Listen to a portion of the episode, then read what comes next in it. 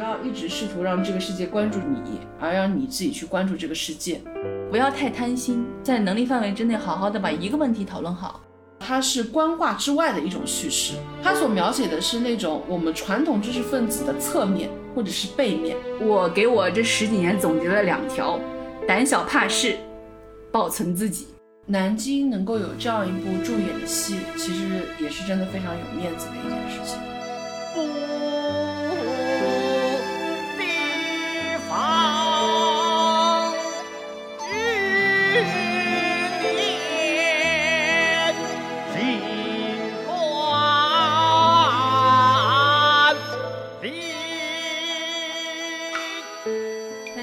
我是左小姐。大家好，我是葛姐。我们现在在苏州，刚看完了《蒋公的面子》，趁着这个热乎劲儿，想跟大家来聊一聊这些关于文人戏剧的事情。葛姐也是在很短的时间之内看了三场。我最早一次看蒋公的面子，其实非常早了，在一三年的时候，那个时候是蒋公的面子机缘巧合在上海有巡演，我当时看完没有说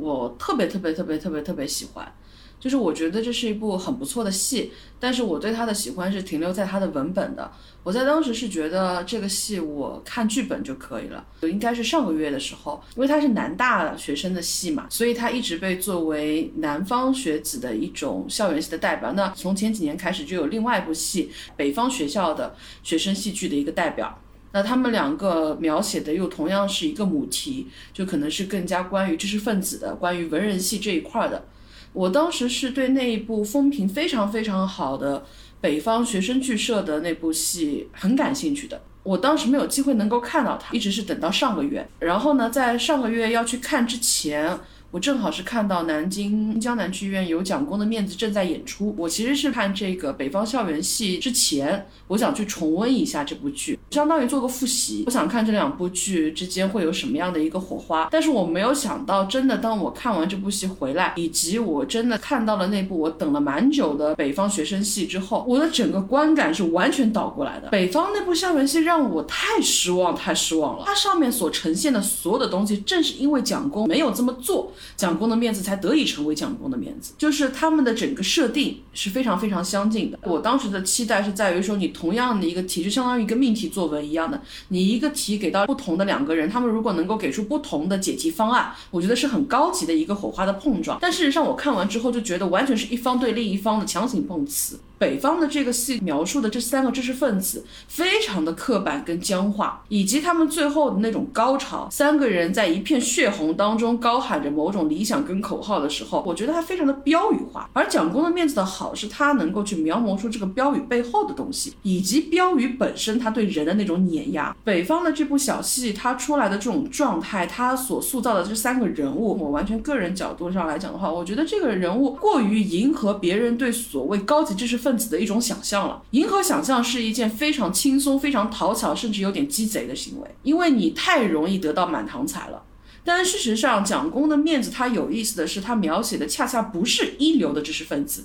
哪怕他是三个教授，他们每个人都是复杂的、多面的，这才是有意思的东西。我不知道葛安也是这是不是这么理解的，但是我认为这个所谓的一流的知识分子，因为人是很复杂的，所以你很难用一流去概括一个人的各个方面。就是在学术方面，他们可能确实是一流的知识分子，但是你不能要求一个一流的知识分子在所有方面都是一流的。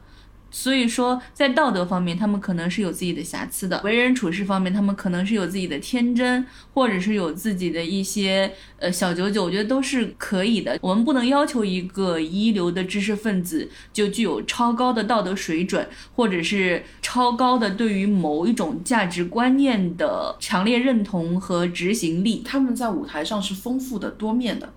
就像编剧他本身一直在强调的，他最初是一个学生的习作，他学生习作上他一定会带有某种先行的讨巧的这种设定。他在一开始的时候，你能感觉到这三个人物，时任道、夏小山跟卞从周，他们三个人是明显的左中右三方的。夏小山的话，你如果用相对来说负面一点的词，传统所说的一种骑墙派。或者说正面一点的词，他是一个中庸的、名士风流的、不在意任何的身外物的这样的一个人物。时任道的话，跟卞从周更倾向于传统我们所说的一左一右。那么这三个人从设定上来讲的话，他就是左中右三个，他是非常明显的有这个骨线的。但事实上，他在这个剧本身的延展以及他这么多年的，他今年演到现在是第九个年头了。我觉得我不断再去想，我当时看到的那个场景是什么样的，我会觉得很惊喜的是，他每一个人物都没有在演过第九个年头的时候变得更加的僵化，他恰恰是变得越来越丰满、越来越立体、越来越活泛的。就比如说，它有很多很多的细节。我之前跟左小姐有聊到过，就是我看到的这个夏小山跟当年我印象中的夏小山有什么样的不一样。虽然说他们演到现在四百多场，并不是说他们每一场都是这三个人演员去演，但是这三个演员基本上贯穿了大部分的演出，所以他们磨合的时间，他们对一个角色的理解的时间是有非常非常长的，日日夜夜可以去浸透他的。比如说，我们拿夏小山来举例，我记忆当中最早看到的夏小山的时候，举止。的动作其实还没有完全脱离一个年轻人的那种活力，就包括这个演员，他最初的时候，根据他自己的介绍，他其实最初接触戏剧，他可能是接触先锋的东西比较多，他整个在舞台上的那种活力感跟张力，其实你能感到他整个人还是偏外放的。但是现在你在舞台上再看到的这个夏小山，非常有意思的就是夏小山这个人，他的整个节奏感跟另外两个人是不一样的。这个人的温度随着你靠近他的距离不一样，他是不一样的。远远的跟他接触的时候，你觉得这个人很有名士风度。然后他又是笑嘻嘻、笑颜颜的，你觉得这个人是暖的。但是让你再往前走的时候，你会发现他是冷性的，他不在意，所以他才可以给出一个绝交书，甚至在很多年之后，他会轻描淡写的说“不过如此而已嘛”，我再给你写一个复交书嘛。这个绝交书，我其实觉得他在写绝交书的时候，他是在意的，因为他在意的东西其实跟时任道在意的东西不一样，就是他们两个的理解是不一样的。他是觉得。你可以不帮我，但是你不要骗我。但时任道是觉得我骗你是因为我不想破坏我们的交情，所以他们两个因为这种理解的不同，然后这个时候夏尔山觉得是时任道的那种行为伤到他了，时任道不肯帮他，还说我帮你了。我觉得他更像是一个傲娇行为，就是我写一封急招书给你，你要过来安抚我，你要过来跟我道歉。这一点倒是我跟左小姐有不同的感受，我是觉得。他的自己当中有一句台词是“聪明人难免倨傲”，这个十几年的不联系没有在他的心中留下特别特别深的烙印，不像时任道一样，对于这个事情是非常非常介怀的，以至于他没有办法正常的去面对夏小山。这三个人当中，夏小山是最值得玩味的。时任道当然是这个三个角色当中，我觉得是最不讨巧的一个角色，因为他的态度是最鲜明的，他也是最激昂的，他也是最符合传统的文人戏当中的某种主角设定的一个角色。你看他当年是最激昂的，他的态度又是最坚决的，但事实上他是这三个人当中最动摇的那一个，他是在整个人的挣扎当中最摇摆的那一个。嗯，他心里过不去，他在说服别人的过程之中，他其实也是在说服自己。这个剧本身有意思的点就是他把这种逻辑的荒谬展现给你看，就好像夏小山讽刺，你看不惯，你到席上去骂他呀。对啊，你不愿意给蒋公面子，但是你又要领蒋公的人情，那这个时候时任道就是说我不去，自然就不是我欠蒋公的人情。他用一种就是理所当然、理所当然的态度，就是说我也看不上你卞从忠，就是虽然我要让你帮这个忙，但我看不上你，而且他天真的觉得我请你吃了这顿饭，我们两个之间也两清了。这个角色的立体其实也就在于这儿。他本身是一个有坚持的人，但是这种坚持不断的在被现实一刀一刀的去削，但是他还要坚持挺在那儿，所以你看到是一根摇摇晃晃的柱子，直到后面你看到整个人他被打散掉之后，他处于真正的风雨飘摇之后，这种悲哀就进一步的被加深了。第一面的时候他是最伟光正的，但是到后面你会发现他其实又是最不伟光正的，反面就是卞从周，卞从周是一个。如果说时任道他不擅长骗人，所以他后面的那种强行骗人才显得那么荒诞的话，那么卞从周就是一个从习惯性骗人，到最后你会发现他在这个诈糊当中带有非常非常。暖的那种人情味，他又是包裹在世故跟圆滑当中的。他觉得我并不是在为自己谋私利，我也是在给这个学校谋福利，我也是在给学生更多的一些红利。那为什么你们都觉得我是一个媚上的人呢？他在做事的时候，其实不会拘一些小节。我想做的这个事情是对的，那我就是问心无愧的。他有意思不在于说他究竟认可哪一方的理念，而在于他是有态度的。我们所说的最世故的、最被蔑视的那种小人是什么？就是他是完完全全的从善如流，他没有任何的自我主张。如果说你真的要描写一个负面人物，这个负面人物对于当时当刻他是没有态度的。剧情走到后面，你会发现他是有所选择、有所判断、有所坚持的时候，你就明白他是一个复杂立体的人了。他跟时任道彼此之间又是有这样的一个反转的。那么这样的一个节奏过程当中，是谁来拴住、谁来调节的？很重要的一个角色就是夏小山，已经到了非常非常。完熟的一个地步。我为什么没有用圆融？是因为我短时间之内看了三场，然后三场上面都有非常多细节的不一样。近期第一次去看的时候，我当时是觉得，哇，这个戏现在已经在舞台上变成这个样子了吗？我觉得他们已经完全是达到了像我去看比利怀德的《满城风雨》的那种水平。比利怀德非常非常喜欢一部老电影，叫做《女友礼拜五》，他完全就是密密麻麻、密密麻麻的台词向前推进，然后所有的包袱一个接一个，一个接一个，甚至到最后几十秒的时候，他还在不断的推包袱，然后去做。一个反转，比利怀德非常喜欢这个本子，然后到后面他整个职业生涯集大成的时候，他又找了自己两个非常熟悉的搭档，改编了一个立足于《女友礼拜五》的一个作品，叫做《满城风雨》。《满城风雨》就是从你打开这部电影的第一秒钟开始，到最后亮字幕的最后一秒钟，它所有都是梗，它的整个戏剧节奏就是不断向前滚，不断向前滚，不断向前滚。它每一句重要的台词都至少前面会给你铺垫一次，然后它画面当中出现的每一个。元素都在前面都给你布了暗线了，就感觉这部戏是在比利怀德的脑海当中滚了不知道多少年，不知道多少遍。然后当他终于有一天，他要以轻松的心态来致敬自己最喜欢的这部作品，作为自己职业生涯的一个完美收梢的时候，他理所当然的拿出来这样一部人生的集大成之作。他在整个表演上、画面上、调度上都是极其圆融的。过了八年之后，我第一次再去看蒋公的时候，我看到舞台上面，我是觉得。非常非常惊讶，已经是到了这种程度吗？因为首先它的舞美跟当年就不一样，当年它舞美上面还有非常多零零杂杂的，但是现在呢，它经过几次改版之后，已经相对变成比较简单的多媒体的这样。但虽然我还是觉得它多媒体的东西没有必要有学校的实景挂白色的，对。挂白色会更高级，它其实就是台上的五副挽联就可以了，就是你所有的后面你可以靠投影投上去嘛，然后没有投影的时候就是白的五块布，我觉得会更好一点，从我个人感受上来讲，所以我觉得还可以更做精简。但是你对比当年脑海中的那种印象，你已经觉得它极度简化了。自然而然就变得很干净利落，而且原本的多位的演员现在已经变成了集中的，就变成了三个了。我觉得这个处理是比当年好太多的。年轻的角色跟年老的角色完全由一个演员来饰演的时候，我觉得会变得更加有意思。他们作为一个完整独立人格个体的时候，他们在讨论一些什么样的事情？他们在做出怎样个体的选择？到后面他们完全被卷入到集体的漩涡当中去，但他们完全丧失了独立人格之后，当年还在讨论要不要为了自己的面子去给别人面子的这些人，他们后来在讨论的是什么？我们要文斗，不要武斗。他们已经不会说。人化了，嗯，最后一场戏，他们以当年的那种扮相，最初的最昂扬的那种形态，在你面前站立，然后挂上那个牌子，慢慢把那个腰弯下去的那个过程，我觉得远远要比另外三个老年的演员上来演要好太多。你能看到这三个人的脊梁是怎么断掉的？夏小山，他首先我们就刚提到他的那个书，他现在拿那个书的状态，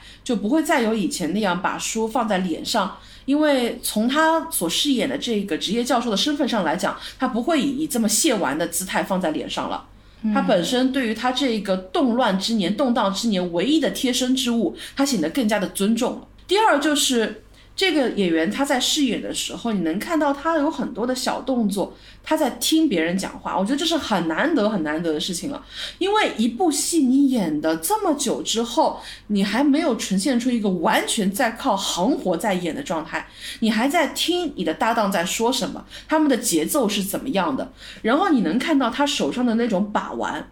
因为如果说你的小动作特别的多，其实你非常的抢戏。但是如果说你整个人完全处在那儿，那其实你那块儿的重量就轻了。他有意思的地方就在于说，你看夏小山这个人物，他现在听时任道跟卞从忠两个人变机锋的时候，他手上是拿着那个象骨的那个麻将，他是真的在磨，他眼神是眯起了一个缝，余光飘了一下两个人，再回到那个象骨上，变到激昂的地方的时候，他直接是说了一句：“哦，象骨的。”嗯，一下子就把整个戏的节奏就往回拉了，就拖住了。我觉得这种分寸感，如果说你完全就靠那个时候，你当时拿起那个麻将出来说这句话，跟你过程当中一直在把玩那个麻将，手慢慢的搓了一下，说哎像鼓的，嗯，这个节奏感是不一样的，就是你整个人是完全浸在戏里去说这个话，我觉得这个是非常好的，而且他们的那种戏的节奏，就好像我跟左小姐刚刚也在谈的，就是你能看到他的那个松跟他的紧张。就是夏小山这个人物，他的劝架其实你看他是漫不经心的。首先就是他本身并没有觉得这个事情是一件那么重要的事情，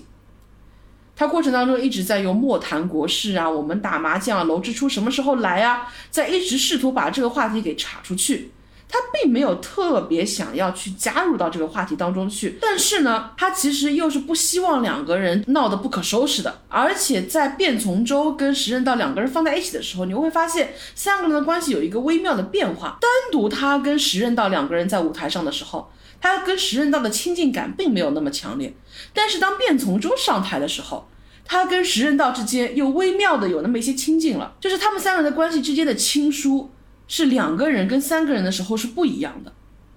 这我觉得也是拿捏的很细节很妙的一点。还有就是卞从周跟石任道两个人在吵的时候，他要去劝架，他要拉那个卞从周的时候，漫不经心去拉了一下那个卞从周的手，问他说：“哎呦，你这哪里买的？多少钱？贵不贵啊？”但是其实你他的手拉卞从周的时候。同时，变从周那个演员的配合上，你能看到他是一只手非常用力的去扣住了变从周的那个手腕，然后变从周是被他扳回来的，这个动作是非常有力道的，但是又跟他整个人跟语气的松弛是不一样的。嗯，这个人讲话是松的，整个人状态也是松的，但事实上他的手是用了暗劲的，也就代表说他表面上。他似乎是完全不在意，但事实上他心里又是紧着这件事情的。我觉得这就是非常高级的表演。包括他后面去拉时刃道也是很用力的，因为刚好他拉十人到那个地方就在我们视线非常近的地方，你是可以看到很细微的这种表演的。就是这种分寸感。如果说你真的明面上特别用力一把扒过来，这个角色就跟夏小山的状态是不符合的。夏小山不会这么用力的去拉一个人，因为比起我劝架不让你们打起来，更重要的是我不能失了我名师的风度。所以我是不会这样子用力去抓你的，但我又再怎么样，所以我是用了暗劲，用了巧劲的。所以你就看到他整个人就是似乎就只有手腕这个地方跟他的手掌是很用力的，但是他其他的地方包括他的上臂都很松。这种节奏是需要双方的抛接的，嗯，你不是说只有一个演员懂了他就能演好的。原本是单层面的一句话的语义，它变得更加的丰富了。当然，为什么我说在完满跟圆融这两个词当中，我选择的是完满而不是圆融的状态，是因为。我在看的这三场里面，我觉得他有一些表演，我当时看完之后觉得是太好了的表演。结果第二次的时候，我发现他不是这么处理的。我印象非常非常深的是夏小山在劝架的时候，他当中有一句话嘛，就是那个时候卞从周在故事当中还是处于一个相对比较负面的一个状态的时候，时任道就非常看不起他，然后就是觉得啊，你这个事情就是一个卖字文人的那种感觉。卞从周又很想为自己辩解，当两个人这样吵起来的时候，夏小山就直接对那个卞。卞从周，哎，你稍安勿躁，就是比了一个手势，然后笑盈盈的说了一句话：“清者自清。”然后卞从周的表情，那位演员的表情马上就是很开心，喜上眉梢。哎，夏小山帮我说话，然后下一秒，夏小山皮笑肉不笑，阴阳怪气的说了一句：“浊者自浊。”然后卞从周一下子就非常生气，你什么意思？你在暗示什么？你在内涵我什么？我当时觉得这八个字非常有意思，因为你看台本的时候，白开水一样的就过过去的一句话，但是夏小山这么一说，他用两种完全不一样的语气去说，哎，就不一样了。清者自清，我让你开心了一下，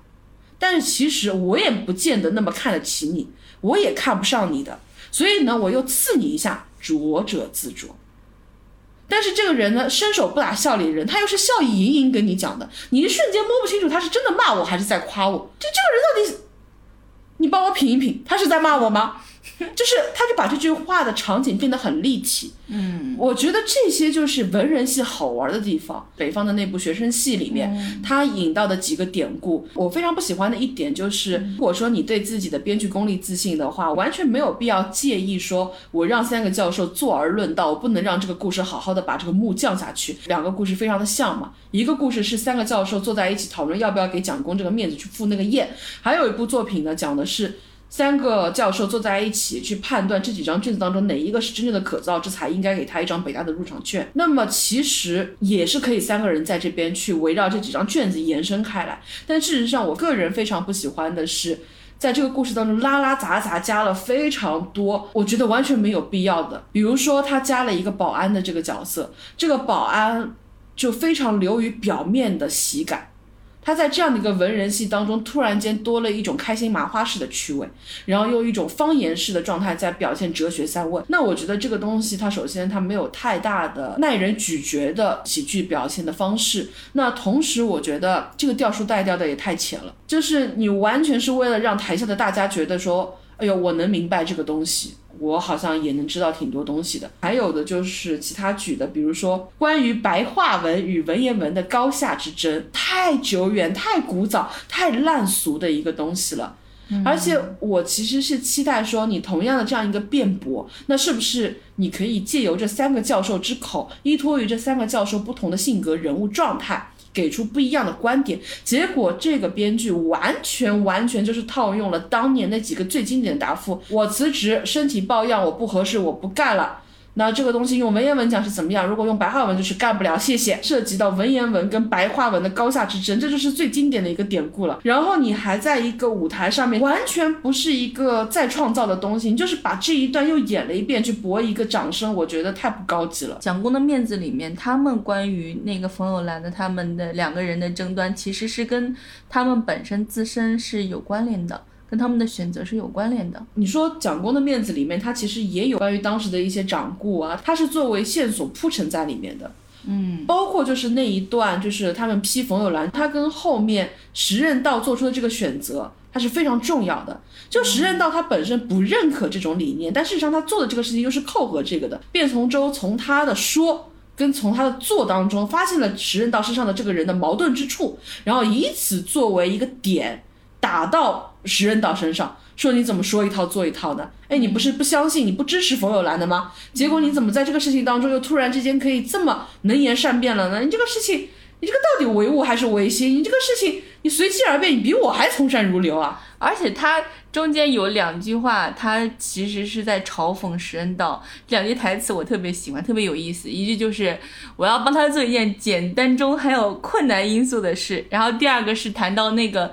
离婚嘛，他就说婚姻之中。包含着离婚因素，不断的就是把那个东西又化用出来了。对，那如果说你只是到了这个环节要去，我为了说一个大家都能够有共鸣的东西而去给出一个东西的话，那我觉得你对于观众过于的讨好了，你摆出了一个非常高的姿态，但事实上你对于观众是非常的迎合的。嗯，那我觉得不是一个很真诚的创作的心态。像这样的一个设定，它最难的问题就是它那个幕降不下来。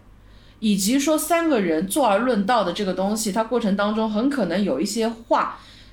说着说着话就说窄了。那在这样的时候，你怎么去破这个题？就蒋公的面子里面出现了一个石太太这个角色，他提供了另外一个视角，他去看你们这些文人，你们在讨论的是什么，以及你们背后依托着你们生活的这些东西究竟是什么？他既把这个线索往前推进了，他同时又提供了另外一个视角。我们举到的另外一个。北方的文人戏，我是在哪一个环节觉得我特别不喜欢他的？是当他已经讨论了非常非常多的议题的时候，他几乎把所有新青年那个时候讨论的白话文、文言文之争、进步思想这些东西，所有东西都放在一起，学生跟学校的关系，学生跟政府的关系，学生跟一切的关系，他试图把所有的能够跟新青年那个时代有关的话题全部都放在一个里面，一锅乱炖之后，他甚至还觉得不够，他又引入了另外一张试卷，是一。一个女生的试卷，然后他们说哇，这个女生的试卷写的多好，为什么女生没有资格进入到最高的学府当中去呢？我的天啊，你连女权问题都不放过哇！那怎么说呢？你这个，你受限于年代，你除了你真的不能碰鸡娃。不然我觉得你连鸡娃都可以放得进去，内卷，太内卷了，就是没有必要。一部，我觉得一部剧把一个事情讲清楚就好了，没有必要说特别着急的在一部剧里面放下所有别人对于这部剧的一个想象。就是现在有很多的电视剧，它是按照热搜倒推回来的。嗯，它是先大概明确说我们要去讨论哪些话题，这些话题能够带来多少的热度，这个热度当中包含某些包含多少不同立场的观点。然后我再把这些观点套用在我剧本的人物的性格身上，借用他们之口去说出这种不同的观点，然后来达到一种碰撞的效果。然后到时候我就切条，把这东西两三分钟的推出去，然后推出一个热议的话题，然后去冲一个好的热度，这个热度再来反哺我这部剧。所以你看到很多的电视剧，它都变成了一种碎片式的。这个人就这段时间，我们重点去讨论这个话题，爆发一个集中的矛盾，然后得到一个热搜的话题，然后这个话题 KPI 完成了之后，我们再去疯狂奔赴下一个话题。小舍得说，你就报我身份证好了。嗯，三十阿姨说我不够资格作为指定的样板了。就是大家这个东西，你你能感觉到它的逻辑是很怪的，它不是生发出来一个故事。由这个故事延伸出来的一个大家要去讨论的话题，他是先明确的知道什么话题是你感兴趣的，我们要去讨论什么话题，然后我就像是一个缝合怪一样，我把这个东西缝合在一起，嗯，然后推给你看。我觉得这个心态太糟糕了。我经常在看一些剧，或者说在看一些作品，就是处理一些问题的时候，我都会觉得不要太贪心，在能力范围之内，好好的把一个问题讨论好。如果你你是有很天才的，或者说你是有把很多个问题融合在一起，然后让他们甚至建立他们之间的因果关系，或者建立他们之间的逻辑关系，以此来讨论多个问题，我觉得我觉得可以，我觉得这个很好，而且这需要非常的天才。就是如果没有这样的天才的话，就讨论一个问题，然后把它讨论的好一点。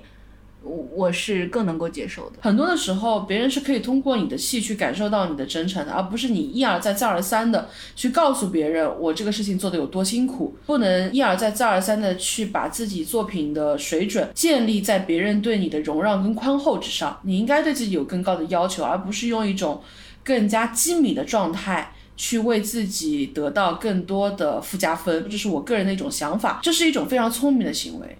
就是当两个题目明显存在先后的时间顺序，以及在行文上的雷同。创作构思上的相近的时候，主动跟对方建立长期友善的关系是一件非常聪明的做法。中国人讲嘛，伸手不打笑脸人。事实上，两者之间的水准是悬殊非常大的。丁西林的《民国喜事三则》，我觉得挺有意思的。当然，你现在看，你会觉得它比较城府，比较老气，但是它很标志性。在那个年代里面，如果说你提到民国的知识分子的那些作品的话，它是很标志性的一个，那很自然的，它又被借用到了他们第二部作品当中去，也可能是人家创作上确实就是喜欢。但是你不断的去罗列那么多的元素在一起，总让我觉得略微有些取巧。而且为什么我会觉得他们两者之间的差别是特别大的？他的那个故事最后收到说，因为他们同样都有讲到学生上街头的这个事情，同样都是三个教授，他们对这个事情处理的态度，为什么我觉得他们是南辕北辙？他们完全不是一样的东西。北方的那个剧社，它是民间坊的一个官制，就是它虽然是民间的学生的。做出来的这样的一个作品，它的整个话语体系、它的叙事方法、它要表达的东西都是完全主流化的。但是蒋公的面子文本，你能明显感觉到它是官话之外的一种叙事，它所描写的是那种我们传统知识分子的侧面或者是背面。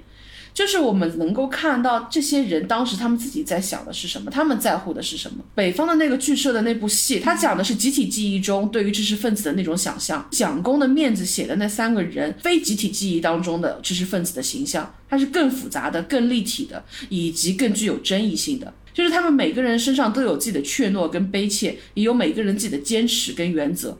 当这两者发生矛盾的时候，其实都是每个人会出现犹疑的时候。一个人愿意在舞台上去坦诚这样的犹疑，并试图为这样的犹疑去找到一个答案，这才是蒋公的面子打动人的地方，而不是说你三个人在舞台上振臂高呼是最高级的，不是。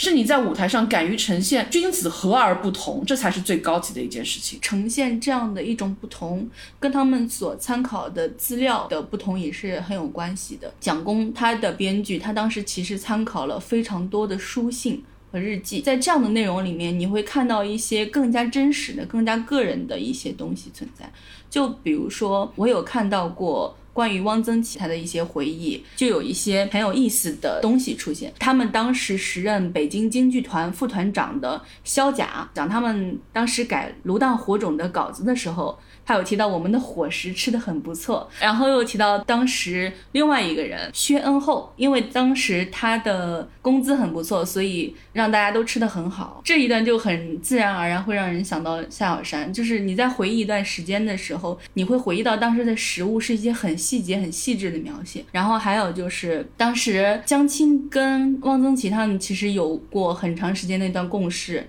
刚开始他们接触的时候，江青就会觉得说汪曾祺对自己有意见。汪曾祺自己都不知道自己对江青有没有意见，但是江青觉得你对我有意见。于是呢，一九六八年的冬天，有一个演员在传达江青的指示的时候，还有这么一条：汪曾祺可以控制使用。我改了他的唱词，他对我有意见。就是江青会觉得说汪曾祺是不爽的，只是他不敢说。后面就有一回，汪曾祺很伤感的对剧团党委书记蒋恩厚说：“我现在的地位不能再多说了，我是控制使用。”哇在这个我是控制使用这句话，我觉得很可爱。当时还有另外一件事情，就是有一次他们在审查剧目的时候，江青突然对薛恩厚说：“你这个名字啊不好，你这个名字太封建了，要改一改。”薛恩厚就说：“那你就给我改一个呗。”然后江青就让在场的另外一个人去改，另外一个人说：“你得天独厚，就叫个薛天后吧。”江青说：“那就更封建了，厚古薄今，今后要厚今薄古，就叫薛今厚吧。”他们改这个沙家浜的稿子的时候，江青满意了，汪曾祺也认为自己应对的比较敏捷。我觉得“敏捷”这个词的使用真的是非常非常有意思。四人帮粉碎了之后啊，江青倒了之后，汪曾祺的有个同事就回忆说：“江青倒了，汪曾祺心花怒放，从来没有见他那么高兴过。”但是江青在的时候，汪曾祺其实又跟江青保持了一种微妙的平衡的合作的关系，就是因为当时这种控制使用和配合控制使用，就导致四人帮倒了之后，人们又会对汪曾祺他的那帮同事们就会有意见，说，哎，当时江青对你很好，是不是？用当时的话来说，就是把他们挂起来了，一挂挂两年。当时那个薛恩厚也被挂起来了，他曾跟汪曾祺说，我给我这十几年总结了两条。胆小怕事，保存自己，然后这些东西它是不会在正史里告诉你的，它是一些相对而言更个人化的、更私人的记忆，你这些只能在一些口述史、在一些回忆录或者在一些书信里去找到，但是这种是更能够还原历史细节的。所以就是夏小山为什么很多人就说他讨巧嘛？因为夏小山身上被放了很多的细节。他有很多生活的细节、生活的趣味在里面，但我还是觉得他身上最耐人寻味的就在于他其实的不可捉摸。嗯，就是尤其演员在饰演他的时候，你会发现演员的笑面越来越多、越来越浓，就是这个人好像是有一个天然的假面的，这个假面是你摸不透这个底下的温度到底是怎么样，所以你对他又有亲近感，但是又有疏离感。古人的学问，恒长的美味，他对于这些更不易变化的东西，他是更保有亲近感、更真切的喜爱的。但是对于其他的，不那么动心的。所以他偶尔几个假面出现裂缝的时候，就会变得特别吸引人。当时任道真的说你就是为了去吃那个火腿的时候，他一下子笑容就收住了。收住的时候，他特别严肃的看着石人道说：“我是为了帮你。”嗯，那句话就变得特别的动人，你愿意去相信那一刻他是真心的，他的真心就那么一瞬间而已，他不会让你看透他的。我觉得虽然说他两个时间的设计，你能看到创作上的一些痕迹，事实上这两时间线的对比又是工整，也是有必要的，因为你能看到当年他们在讨论什么，而后面他们又在讨论什么。当年的夏小山是怎么样说话的？到后面夏小山他又在说什么？我们这么多年的老交情了，你们怎么可以血口喷人？而且他没有做成悲剧，他做成是喜剧。喜剧当中其实就混杂着荒诞跟荒谬、卑微跟卑劣、无耻以及无奈。这个其实就要比你做成一个纯正剧、纯高喊的标语要好很多，高级很多。另外那部剧当中有一个角色，其实我看到一半的时候我挺喜欢的，它当中也有一个和平主义者。那么和平主义者呢，他其实就是想要试图两头端水，他想早点下班。这个角色他也是有空间的，而且他比夏尔山更多一层的是什么？出身草根。嗯，当年那样的一个名门学府，无论你是老派的教授还是新派的教授，他们带有某种门槛的优越性的，他是不自知的往下在看着你去讨论这些问题的。其实那个和平主义者应该是他们的一个戏言，就是他在其中提供了一个平视的视角。就是那三张卷子里面，他支持的那一张卷子是来自于一个出身家庭非常之一般的，尽自己能力去筹集了所有的钱，才能换来这么一张考试机会的这样的一个人。所以这个老师，这个和平主义者，他动气是为什么？是他觉得这个学生才是更加应该获得入校的门槛的机会的。因为另外两个人，哪怕他不进入到这个顶级学府，他还是有机会去获得自己更好的人生的。但是这个学生他不会了。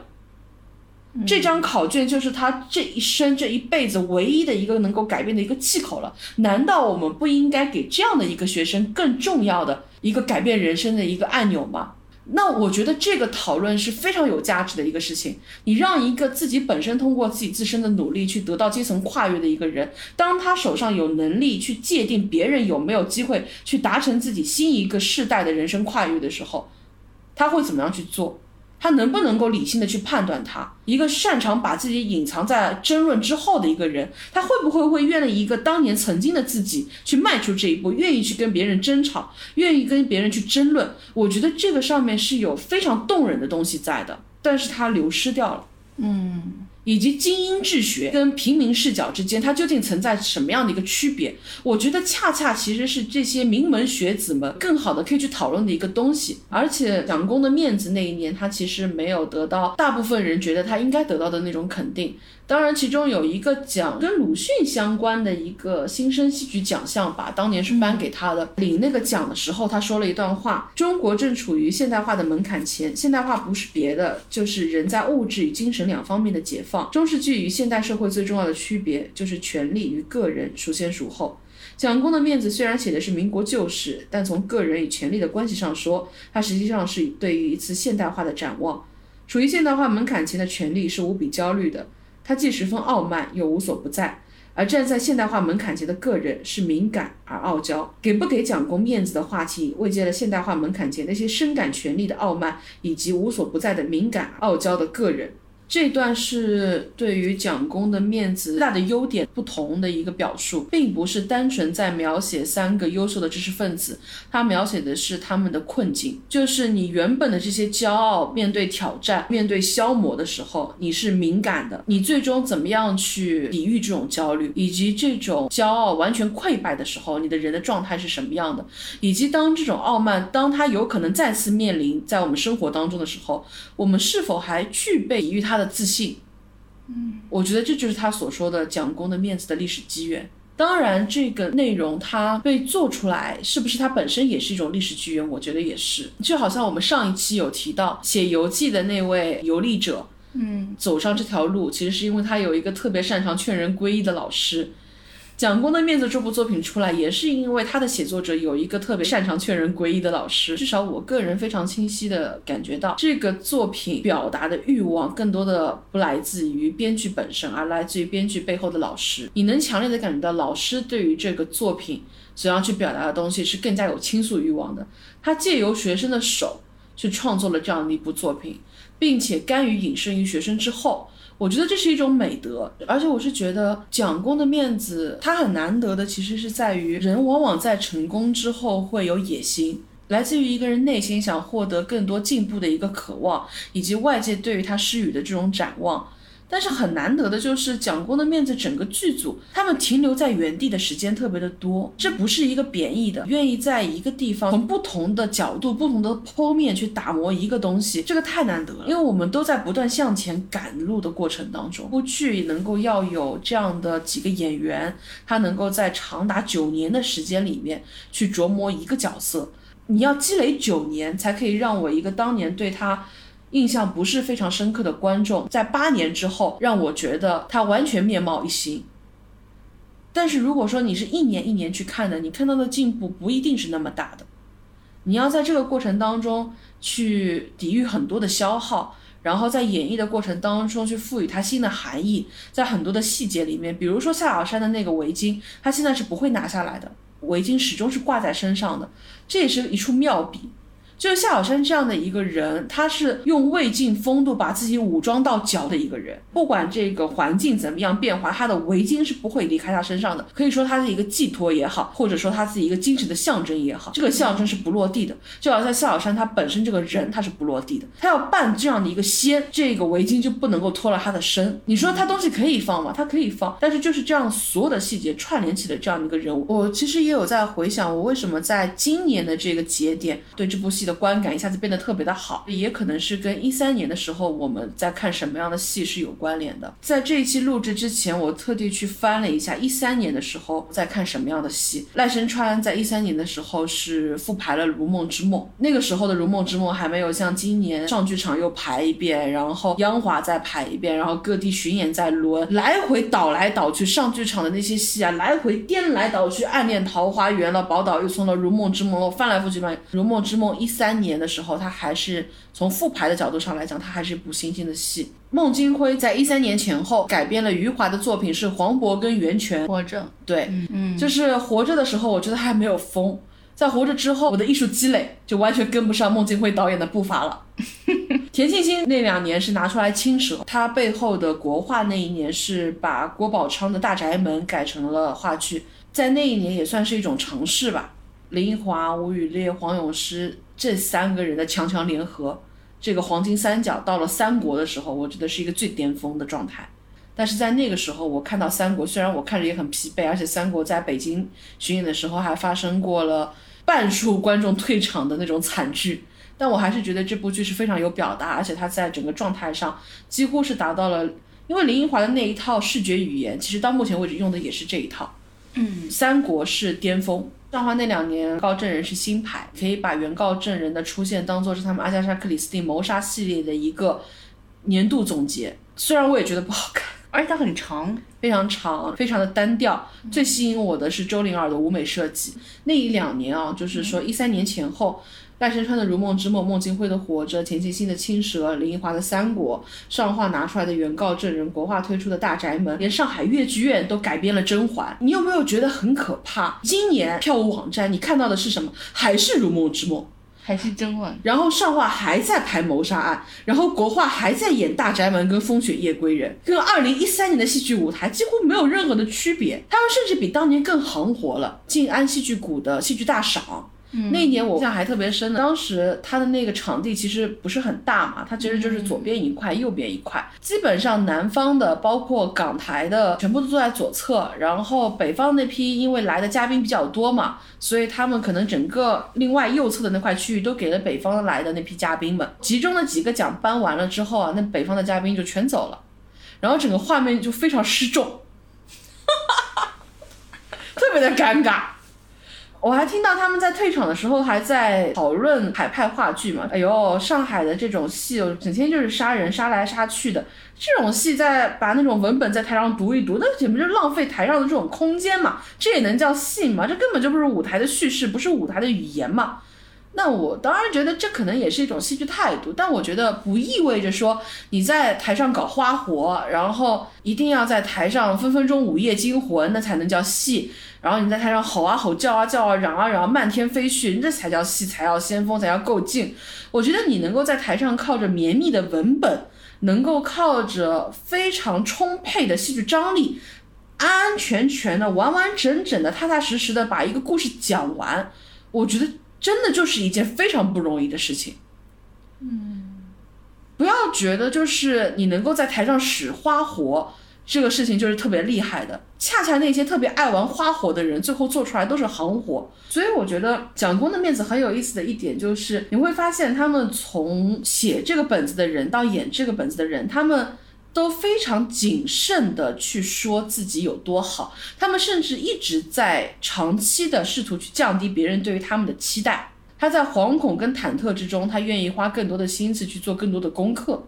嗯，所以其实有很多的作品，它未必来源于天才，它来自于很多人愿意踏实的去做很多扎实的案头的工作。当然，再说回到一三年，一三年还有包括以前我们也提到过的《焦晃先生》老龄版的安东尼·克里奥佩特拉，其实也是在那一年。现在大家非常熟悉的一个制作公司七木人生。其实也在那个时候出来的，他们也是在那个时候，无论在什么样的场合，都在标榜北大左派。你大概就能遥想，现在在说这些话的人，他们将来有没有可能性也会变成这样的状态？当年的屠龙少年，他们将来是会继续成为屠龙者，还是他们会成为当年自己所要屠的这些恶龙？然后那一年，一三年也是开心麻花完全站稳脚跟的时候。那一年还有一部像《安德鲁与多利尼》。是西班牙库伦卡剧团过来的，然后当时非常吸引人，然后一再巡演，一再巡演，一再巡演。然后我当年一三年最喜欢的巡演剧其实不是这一部，是另外一部美国洛杉矶剧团的《绝密》，讲的是五角大楼泄密案的一个故事。我非常非常非常喜欢这个本子。就是这个本子，其实在某种程度上，它跟蒋公的文本密度是非常相近的。现在大家对五角大楼的文件泄密案最熟悉的，可能就是之前那一部汤姆汉克斯跟梅姨合作的《华盛顿邮报》。我印象非常深的那部作品，它最后的几个反转。给我非常大的震撼。华盛顿邮报跟纽约时报，他们同时介入到了这样的一个五角大楼文件泄密案当中。那么，怎么样去跟进这个报道呢？是纽约时报抢得了先机，然后华盛顿邮报勃然大怒，就他们的总编辑觉得说，这简直就是耻辱。这样的一个庞大的社会事件发生的时候，我们竟然做壁上观，你好意思说我们是记者？他非常的愤怒，所以他决定倾全社之力，我们一定要参与进去。不管我们要承担什么样的后果，不管我们能拿到什么样的东西，我们要参与，我们要介入，我们要报道。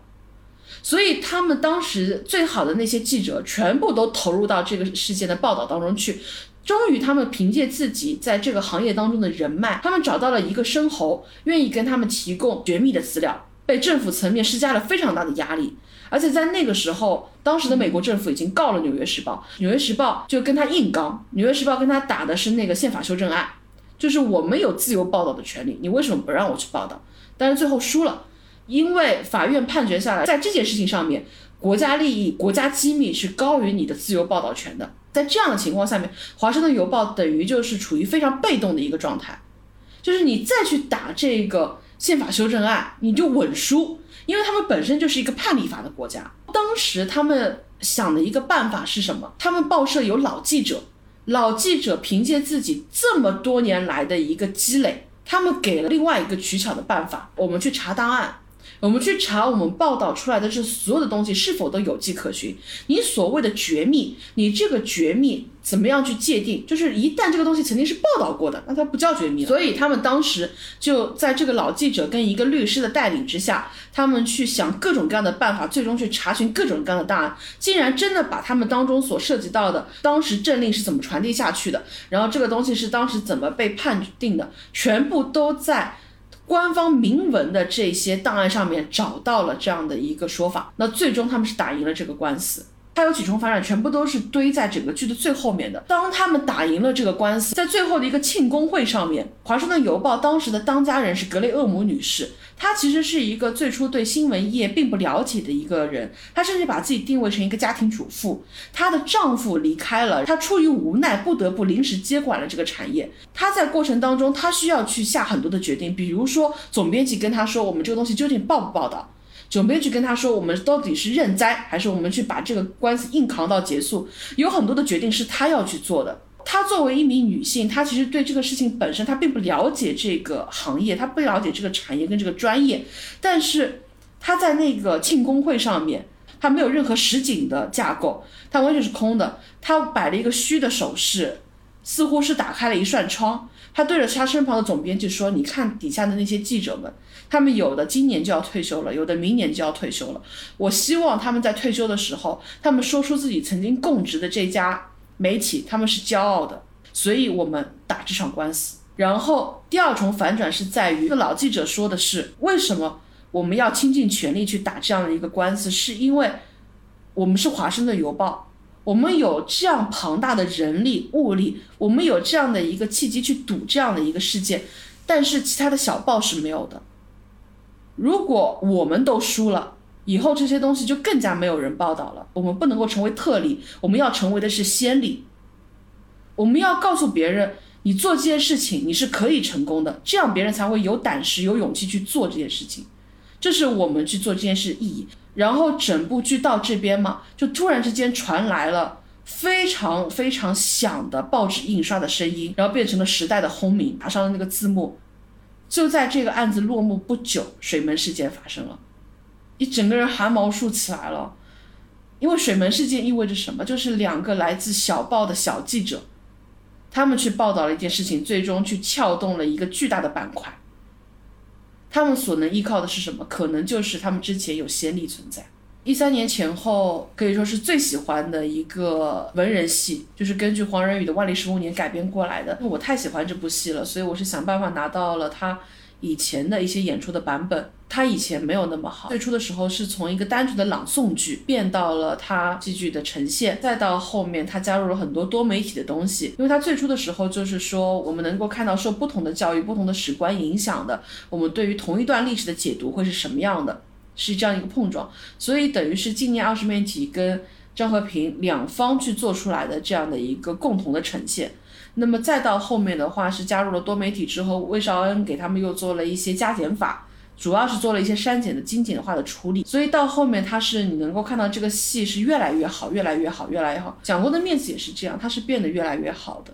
嗯，而且越来越呈现的相对比较完整了。所以就趁着他消失的那个人，也就变得非常的有味道。就是蒋公的面子当中有一个至始至终消失掉的知识分子，就是娄之初。他他又是最具有高度智慧的一个人。他一开始就用了一个我们最难以拒绝的方式去婉拒了这一场邀约，然后到最后他也是最早自己另外一个选择。去避免了后面那场浩劫的人，但是这样的一个人，他在历史上他又是完全失语的，你可以把他当做一个笑话，但事实上他又是讽刺的。教中文的老师到最后，他可能连教外国人中文都做不到，他一生学识的意义又在于哪里呢？所以一三年的这些戏你放在一起看，出来新的东西太少了，反而他就显得那些他虽然不够新，但是他在耐心打磨的东西显得更加珍贵了。所以我觉得，南京能够有这样一部助演的戏，其实也是真的非常有面子的一件事情。就是他能够有一部戏跟你的一段状态是相扣合的，然后他又能在之后的很长一段时间是陪你共同成长的。编剧他本身，他就是说他的老师有一句话是：不要一直试图让这个世界关注你，而让你自己去关注这个世界。我觉得戏剧本身也是这样的，不要。总试图用很多的技巧让别人来关注你，而是在你关注外部的过程当中，能够真正去呈现出属于你的那些东西。那些东西可能是留得更久的。我觉得不只是南京，我感觉就是包括上海啊，包括很多城市。你如果拿二一三年跟二一年就是分别作为一个时间节点的话，观众的人数是增加了很多的。当年做这部戏的吕孝平在回答媒体采访的时候，他说：“南京的戏剧观众可能只有五千个人，但是现在这样的一个地方，它能够容纳一部戏，能够定期的去驻演，你就觉得这个过程当中，其实已经有很多的人，他可能在更多的走进剧场，只是我们剧场当中还能不能有更多的惊喜，更多好的扎实的东西能够被呈现出来，而且有时候你对于。”他舞台上的这种呈现，你是知道他的表达的话，你是会被这种表达所感动的。就比如说我之前去到那个科研，它里面想做一个鲁镇嘛，然后做的是一天世界。刚才如果不是诚心诚意、实心实意的要去看啊，我根本找不到这个地方的入口。它这个景区啊，我你进去以为是旅游，实际上你参加的是奥数。它一个景区的门票鸡贼到什么样的程度？景区门口。面对面的两个售票中心，它的票价都可以从买一送一差到四百六十七，它票价非常的荒唐，但是呢，它每一个东西都能够找到跟你掰扯的理由。就比如说，它那个票价都是含船票的，但是你买的贵的票跟便宜的票，它虽然都写了船票，你一不死心就买了，但是呢，它的票是不一样的。贵的那个呢，它给你注明是全程乌篷船。那另外那个呢，就是普通的那种船，呃，船票。但事实上，你本来就是想一个船票，事实上你根本可能就不想坐船票。但是他在上面根本不会挂不含船票的这个状态，而且你进去问到工作人员往那个地方怎么走，他因为他三个景区连在一块儿嘛，你这个地方怎么走？然后工作人员会跟你说此路不通的，呃，你这个就是必须要坐船的。但事实上呢，它旁边有一块小的 K T 展板，已经风吹日晒都要褪色了，它上面给你标注了一条步行路线。所以说它的价格公式里面，它公示了两个票价之间的区别吧，它给你写了。但事实上普通人会注意吗？普通人也不会注意的。然后到了那边，它有步行路线吗？它有步行路线，但是它会告诉你，它不告诉你的。那你要走怎么办呢？你再补船票喽。我就觉得你那个船票是怎么了？那个跟你的 KPI 考核是这么挂钩的吗？你们那个船票是通往异次元的大门吗？离谱！进到景区里面之后，我看到那个景区里面挂着一块牌子，那个牌子上面写着日票套票买一送一，夜场套票买一送一。我往返四百公里，我专程到这个地方来，我就为了看你这一小时景区里面的这个戏。他白天场要求看这个戏，你必须要关联门口的这个门票，所以你必须要买了门票才能够进来看这个戏。但是你进到这个景区里面之后，他告诉你景区套票买一送一，就很奇怪。我已经进来了，为什么我还需要景区的票呢？你不买他那个票，是不是不能进去？对，是肯定不能进去。对，奇不奇怪？匪夷所思。那它里面为什么要放这个让人生气的东西？表姐那个时候决定找剧场的工作人员来解答我的疑惑。嗯，就是他那块牌子是五一的时候作为一个特殊的优惠活动挂在那儿的，而且这张表它不只是在景区里面挂，它应该在景区外也宣传的。它可能在主景区外的那些已经撤掉了。因为它它已经过了五一了嘛，没有这个优惠了。主景区外的那些东西已经全部撤掉，但景区内的这些呢，因为撤换不及时，所以还留在那儿。他当时还反复跟我强调了，上面应该是有标注五一期间特别优惠的。然后葛小姐就把自己拍的照片给他看了，然后他就说啊，上面是没有写五一，是吧？你说尴尬不尴尬？哎呦，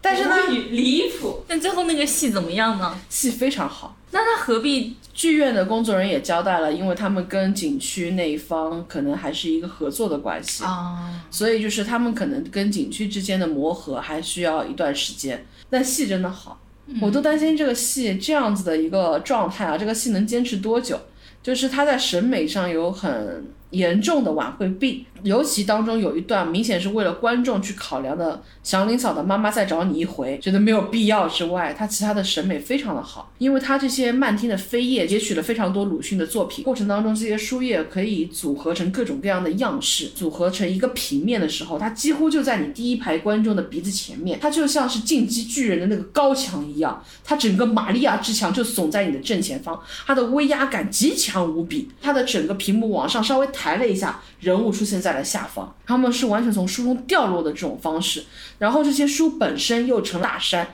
压在这些角色身上，他的整个画面语言非常的好，就是他的整个故事，然后说是一个小男孩无意中穿越到了鲁迅宇宙，走下去品一品这句话，一个小男孩穿越到了鲁迅宇宙，这个话当中有哪一个字是让你想看的？纯粹是因为他的画面非常的惊艳，行在这个茶馆里面的时候求药的。给赵老爷贺寿的，丢了儿子的，所有的故事都被串联了起来。而且它有很多的设计做得非常的好，就比如说它底下的那个铺台的东西，它是做成一本本书叠起来的，辫子可以把它拉起来，然后拉起来呢是类似像立体书那样的纸舞台。哦，这个就非常有意思，而且人物穿的这个衣服啊都是纸的衣服。他既是这个故事里面来的，他又是那些纸人，所以他有很多的小细节是打磨的非常精巧的。积压然后被鞭打的时候，周围那些围观的看客们鞭打他的是用自己的辫子，鞭打他的人下一秒被人家驱赶的时候，他们被拉扯的，让他们无法挣脱的也是他们的辫子。他的那些屏幕到当中有一幕的时候，整个中间会全部都黑掉，就剩下最外立面的那一圈，然后包裹着一个完全被吊悬起来的人。我们所有人都是吃人的人的兄弟，整个舞台满满的都是吃人，而且他在过程当中就让祥林嫂在那边不停的去找自己的孩子。舞台上之前的那些激昂的文字，那些异形屏，在一瞬间全部都变成了一扇扇紧闭的大门，然后所有的人在他身边走来走去，走来走去，人来人往，没有一个人去扶他，而他能够等到你吗？非常有表达。当然，他最后是要做一个相对光明的收梢，最后是出现成一个像钢铁巨人般的一个形象，当中打开了几块屏幕，从后面走出了所有的角色。你一个人要离开舞台，尤其小剧场，他特别喜欢在背后把那个舞台打开，让你走出去。但是我觉得这个设计放在这个里面非常的贴合。他到最后就是他整部剧都在追问我们的出路到底在哪里，我们还在求药，我们还在贺寿，我们还在被鞭子意识驱赶着，我们的出路究竟在哪里？他到最后，他告诉你观众可以退场了，你的出路就在前方。他是把门打开了，你是从正前方走出去的，而他所有的干冰装置不是从舞台两侧出来的，他的干冰装置是从他的地平面，它是暗嵌在底下的，所以当你走过去的时候，就是鲁迅的那段冷气论，他所有的干冰蒸腾的那些雾气是从地底上上发出来的，然后所有人走过去，就是所有人有一份光发一份热，哪怕你没有办法手执炬火，你没有办法见到星火，但是你可以点烛火成萤火。你可以往前走，你的出路在前方，你可以走出去。这一段舞台语言很有表达欲的，它只有一个小时，然后它也不走剧情，它通过异形屏的组合，不断的通过这种视觉奇观的效果，它没有挑一个特别简单的方式去讲这个故事，因为你在鲁迅的家乡嘛，你其实可以讲鲁迅一生的成长，你可以去做更好的串联，但是你想讲吃人，它不是件这么容易的事情。我听你讲完之后，我感觉如果这个剧做成去讲鲁迅的成长，不会比现在这样好。而且这部剧对它的票房会比较担忧，因为那一天除了我是一个散客之外，我几乎没有见到另外的散客。他那天整个票仓就卖出去五排票，然后那五排票绝大多数全部都是那一个团。为什么能够发现这个事情呢？是因为它有左右两个检票通道。然后到他检票的时候，所有人自然而然全部都到了一侧去了，我就觉得很奇怪，我就问工作人员，然后工作人员就跟我说，那个因为他们都是一个团队嘛，表演自成一个人。啊走了一个通道，而且票务主任亲自相迎。这个也是可以给大家的一个观剧攻略。如果大家去的话，大家坐到第十一排。这个戏不建议坐在第一排或者坐在前面。他们出票通常是从第四、第五排开始出票，但是建议坐是坐在第十排、第十一排，因为它的整个舞台非常重要的一个画面元素就是它的那三十多块异形屏。它通过这些屏幕不断的排列组合，幻化出各种形态、各种舞台效果。你最好的一个视觉效果就是坐在第十一排中间。大家可以去夜场看，因为夜场是不强制购买景区关联票的。在杭州玩啊，或者在绍兴玩的时候，你可以在某一个晚上可以去那边看一个小时这样一个戏。因为我觉得吧，他如果不能长期拿到国家补贴的话，它的成本蛮吃力的。我觉得挺不容易的。你在有限的空间当中翻转腾挪，你还试图去表达，我觉得这是特别值得被鼓励的一件事情。当然，我最失望的其实是鲁镇的概念没有被做起来，因为鲁镇它是一个虚构的城镇，是鲁迅笔下的那些城镇。如果说你进剧场，在他们鲁镇的这个人工复刻的鲁镇的这个小镇上，你看了这部戏，然后你能够走到外面的这个鲁镇，你看到鲁迅笔下的这个鲁镇活生生的这个绍兴的水乡是什么样子的，其实非常好的一种体验。而且你能从它的设计上来讲，它其实是完全借鉴了乌镇那种，它是重新打造过的住宿的酒店，有吃饭的地方，然后有当年的鲁迅描摹的镇公所，然后有当时的鲁府，然后你能够在不同的角落里面看到那个阿 Q 所记住的那一土谷寺，这些东西都造出来了，但全部都荒废了。最搞笑的是葛小姐要去找那个孔乙己生活馆，因为我看到他的那个路边的标识牌上面写了孔乙己生活馆。但是呢，我那边就跟鬼打墙一样的，我来回找了将近一个小时，我找不到这个孔乙己生活馆。我往前走吧，它标识显示我往后退，然后我过了河吧，它又告诉我它在河的另一端。然后葛小姐问每一个工作人员，每一个工作人员都不知道。终于我看到了一个地方，就是它旁边的侧面过了桥，它有一个叫猫在鲁镇酒店，旁边有一个猫在鲁镇生活馆。然后葛小姐进去问到了他前台的工作人员，前台工作人员告诉我，对，以前是没有戏剧演出，所以孔乙己生活馆呢会承担一些戏剧的演出。但现在因为有了专门的剧场，然后他们也造了一个社戏的戏台了，所以等于孔乙己生活馆没有必要跟他们功能重合，所以孔乙己生活馆就取消掉了。变成了这个酒店的附属的一个生活馆，有时候会办办酒店的活动，是这样子的。那那你既然已经你就已经到了那个生活馆了，是吗？对，那个生活馆就是变成了猫在鲁镇生活馆，孔乙己生活馆已经消失在鲁镇了。那你们的标识牌能不能跟着更新一下呢？人家其他地方都荒废了。它那种荒废不是说它是荒废的遗弃，而是说它没有被利用好，嗯它变成了一个就很普通、很普通的旅游一条街，就是你逛完一个景区出来的那一条街了。你有这样的一个民国知识分子的戏，然后你在外面有一个民国知识分子他所描摹出来的他笔下的那个城镇，它本身应该是一个非常好的里外配合。你既有文本内的东西，你也有文本外的东西。你具有生活的沉浸，你有舞台的感知，就多好的一个状态！你硬件都已经达到了，为什么你的软件可以荒废到这种程度呢？到最后，到最后了，今天其实聊了非常多的戏嘛，嗯，就是这些戏多多少少都是跟知识分子有关的，它并不只是跟民国知识分子有关，它是跟知识分子有关的，它是跟知识分子的面子跟里子有关的。所以我觉得你在把面子做得特别好的时候你硬件都全部到位的时候我觉得你应该稍微花点心思在他的里子身上面哪怕里子他短时间是不见效的但是你总等到一个一三年不觉得你好的观众你只要你用心做他可能过了八年他会发自肺腑的告诉他身边所有的人你是一部非常非常好的戏你是能够等得到一个观众他迟来的掌声的。怀袖剑上长